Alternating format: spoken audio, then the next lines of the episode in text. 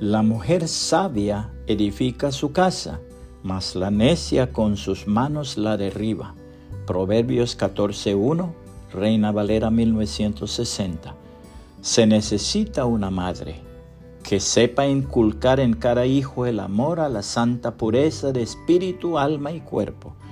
que no deje un solo día de rogar al Señor Jesucristo por la salvación de cada uno de sus hijos. Se necesita una madre que sepa hablar con mucha prudencia, de cuyos labios maternales jamás salgan ni la murmuración ni el desprecio, que viva consagrada al hogar, porque de su esmero depende la paz, la salud, el provecho espiritual y temporal, que vigile las amistades presenciales y virtuales de sus hijos y que establezca límites al tiempo que dediquen a las redes sociales. Se necesita una madre que igual como la madre y abuela de Timoteo, enseñe a vivir a sus hijos en el santo temor de Dios. El apóstol Pablo escribió al joven Timoteo dejándole estos hermosos consejos en la palabra de Dios.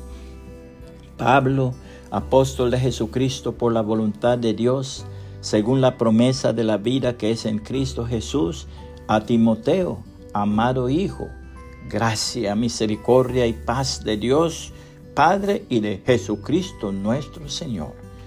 Doy gracias a Dios al cual sirvo desde mis mayores con limpia conciencia de que sin cesar me acuerdo de ti en mis oraciones noche y día,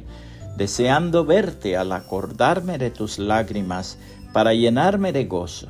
trayendo a la memoria la fe no fingida que hay en ti, la cual habitó primero en tu abuela Loida y en tu madre Eunice, y estoy seguro que en ti también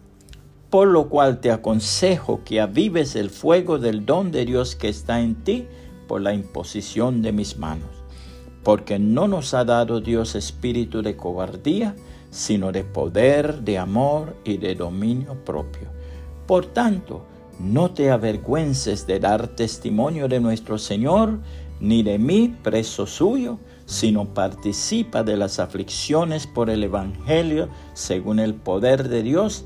quien nos salvó y llamó con llamamiento santo, no conforme a nuestras obras, sino según el propósito suyo y la gracia que nos fue dada en Cristo Jesús antes de los tiempos de los siglos, pero que ahora ha sido manifestada por la aparición de nuestro Salvador Jesucristo, el cual quitó la muerte y sacó a luz la vida y la inmortalidad por el Evangelio,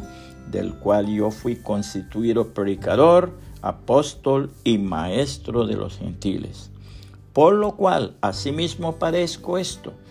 pero no me avergüenzo, porque yo sé a quién he creído y estoy seguro que es poderoso para guardar mi depósito para aquel día.